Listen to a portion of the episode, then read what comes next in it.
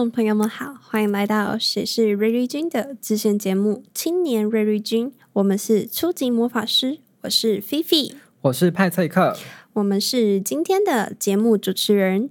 鬼灵邪教降头巫蛊，听到这些是否能令你感到毛骨悚然、背脊发凉？在台湾民间信仰的兴盛，人们以祝福与诅咒作为祈求外界非人力量的媒介。借此帮助自己、他人达成目的。有关注电影的人都知道，近年在台湾影坛恐怖类型的作品频频打出佳作，像是二零一五年的《红衣小女孩》，一八年的《女鬼桥》跟《粽邪》，还有一九年的返校影集。以上我都没看过，我只有看过返校。影集的前几集这样子，而今年由柯梦荣导演执导的《咒》在网上的讨论声量更是将台湾恐怖片推上新高峰。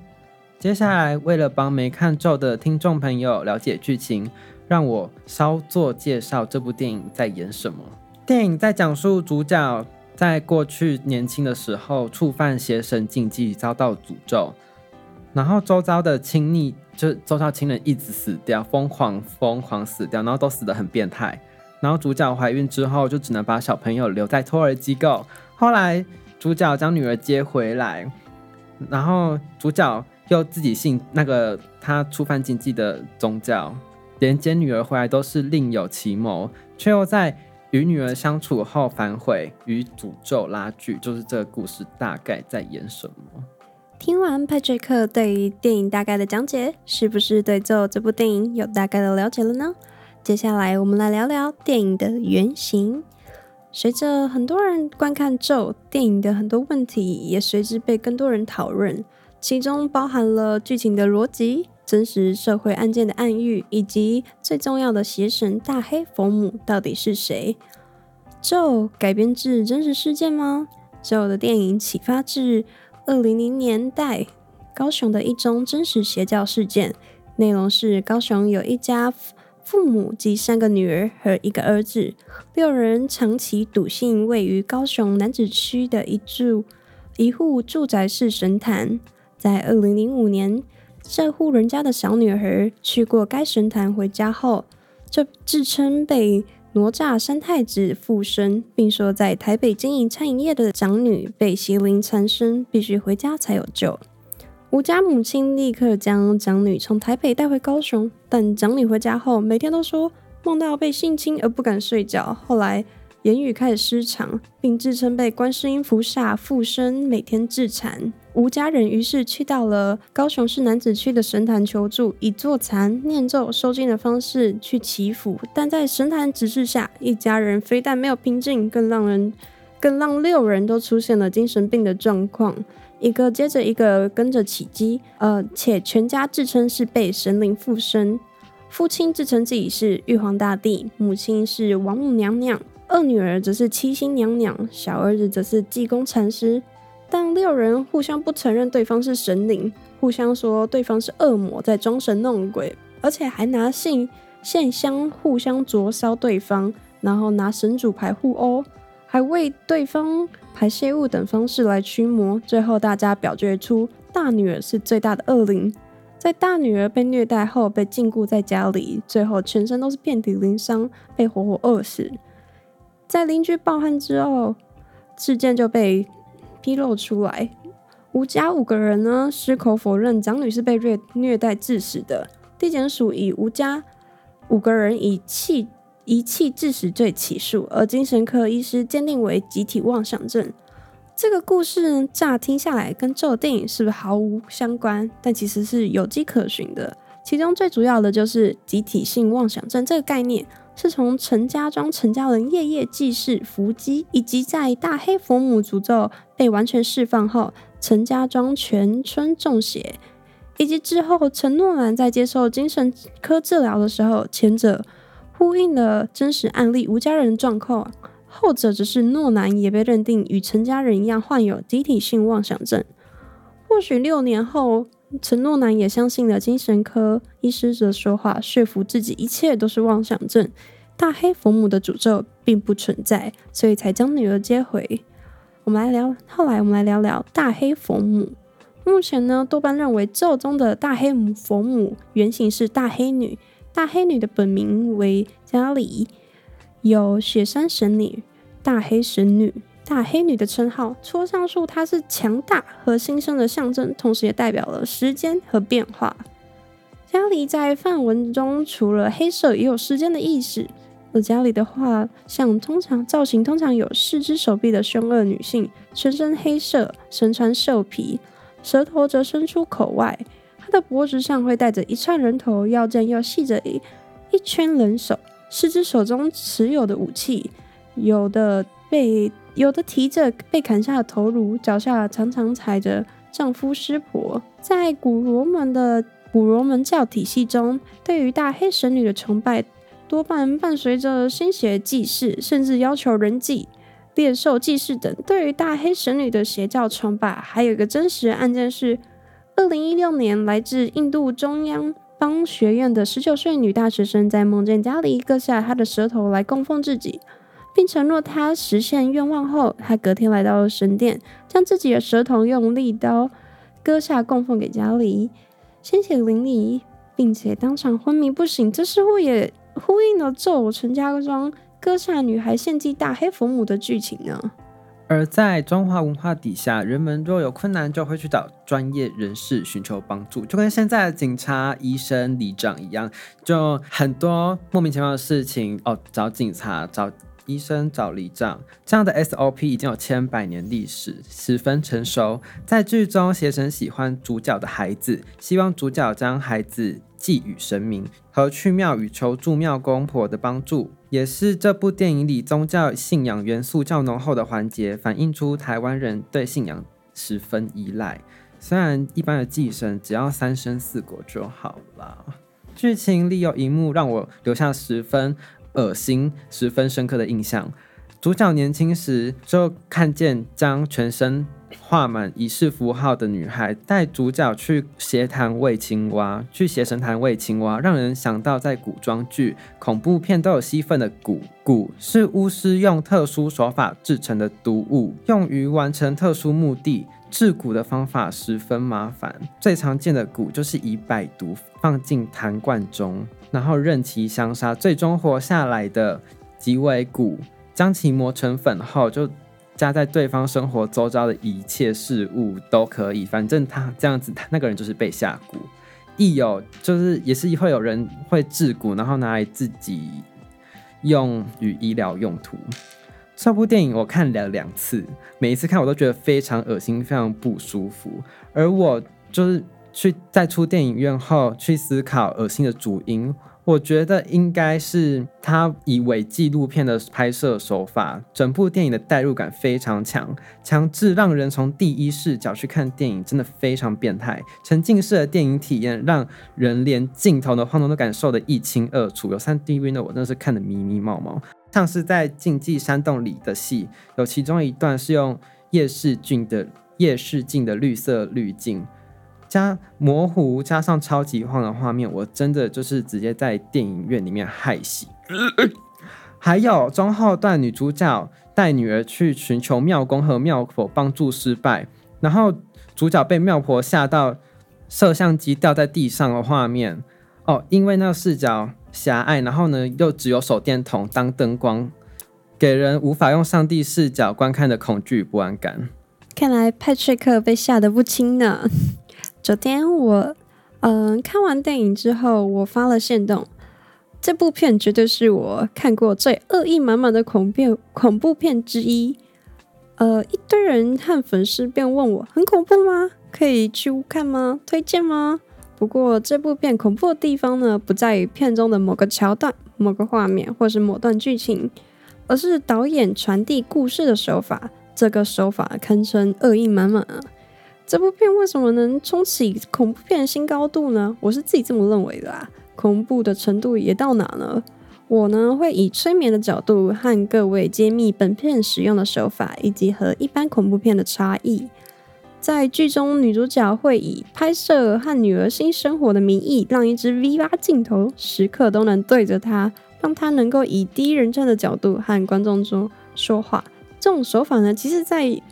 历年来的恐怖片就是其实是很常见的。而在整部戏中呢，都会有大量他看着观众，并说出类似“呃，请你们跟着我一起念这段咒语”，或者是“呃，请你们看着这个画面呢，请你们请你们一起摆出这个手势之类的”，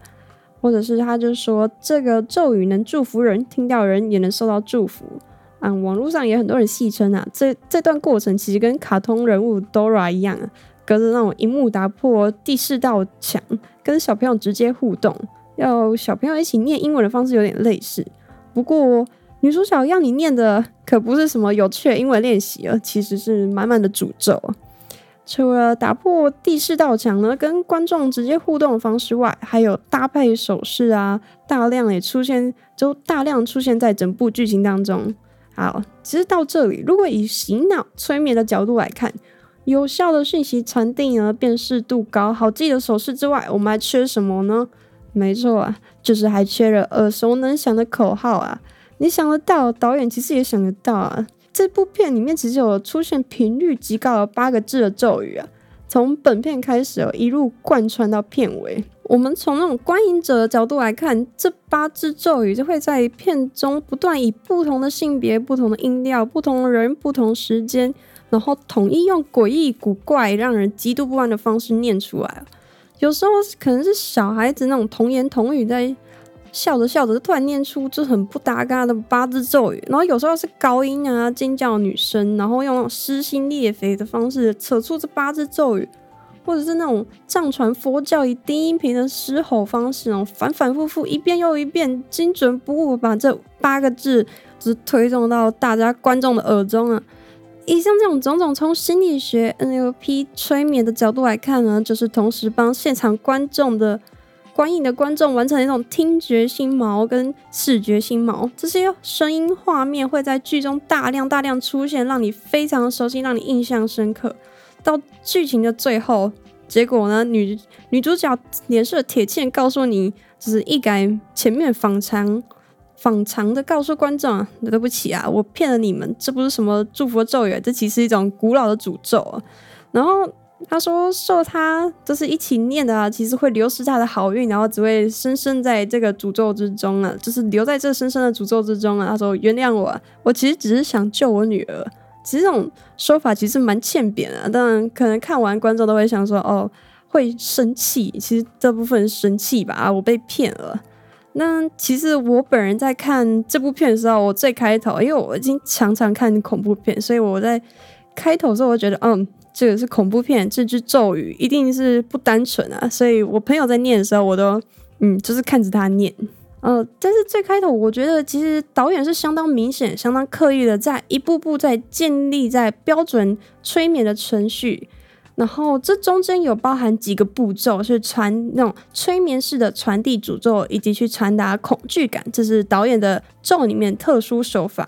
女主角呢，对第一个就是女主角对镜头说话的口语方式呢，完完全全其实就是催眠的语语句，而且最最标准的、最完整的那种催眠语句，透过说出催眠对象当下的经验跟行为呢，加上后续要给当事人的暗示跟引导这样的。语言结构来把剧中的诅咒呢灌输给观众，然后第二个里面有大量出现重复的咒语，然后好像怕观众学不会一样，还刻意慢动作啊、结印的方式，这种慢动作呈现给观众，目的呢就是在于给观众心锚。剧中的结印手势呢，八字咒语不断出现，第一名人生呢都是确保之后，你就是确保你离开电影院之后呢，这些心锚还能牢牢跟着你，被你不断的记得。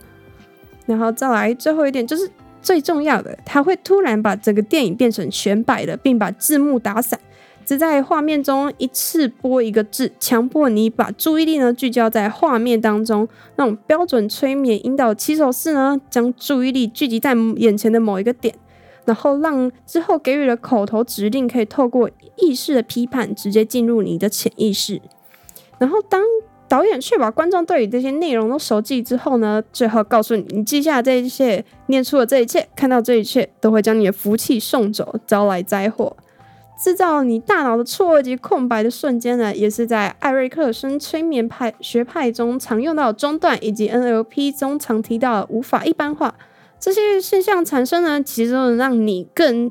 更能进入更深的催眠状态之中。然后里面整个整部片呢，它跳动画面、嘈杂声音，其实也对应中，呃，说出催眠对象以及当下的经验，然后加上后续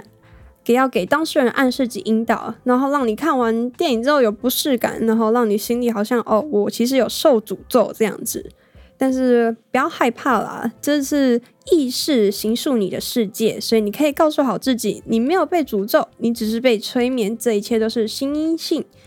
然后，但是我觉得最最让人嗯，我觉得好看的点就是这部电影恐怖的不是说像一般其他电影就是什么鬼不鬼啊什么不是，而是它是对观众施以催眠，它突破第四道墙，然后让整个观众在。看完电影之后呢，还有一些留下一些恐惧感，是我觉得是这一点让这部片冲出了台湾恐怖片的新高度。看到最后，我都在与晕眩感跟恐惧感拉锯，然后整个画面极度恶心，所以我完全没有被催眠到，因为我没有那个精神再被催眠了，所以被双杀的我就是已经感到够多了，现在已经 too much。走出电影院，我真的是松了口气，加上精神好落。来到最后的片，来到最后的阶段，就让我来好好做个结尾。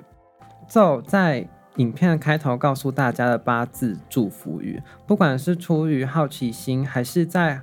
还是好玩，在心中默念，等到最后真相大白之际，才发现哦，一切都是主角为了散播诅咒骗了观众。让自己不禁怀疑，现在是背负了什么样的诅咒吗？虽然主角的企图从一开始就蛮明显的，真的是让人觉得他好贱、好心机，也令一也令第一视角的观众有更写实、更沉浸的感受。据说在看完这部暗示性极强烈的作品后，跑去庙里的收金，跑去庙里收金的人非常多。此举也表现出，虽然我们。因为宗教信仰受到了精神层面的伤害，但我们还是会透过其他宗教仪式让自己不受威胁，让自己身心能感到比较安心，体现出了宗教对生活的重要性。也可以从集体附身这样的现象来说明宗教的强大。宗教可以是两面刃，如果能以正确的方式去运用，足以化为人间在。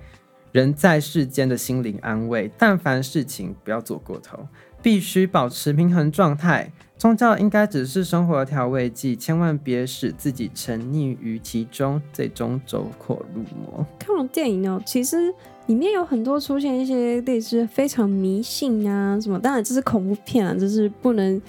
不意外的事情啊，但是。说派翠克说最后一段说的对，宗教应该作为生活调剂品，千万也不要让自己就是沉溺于其中，走火入魔。就像嗯，他的原型，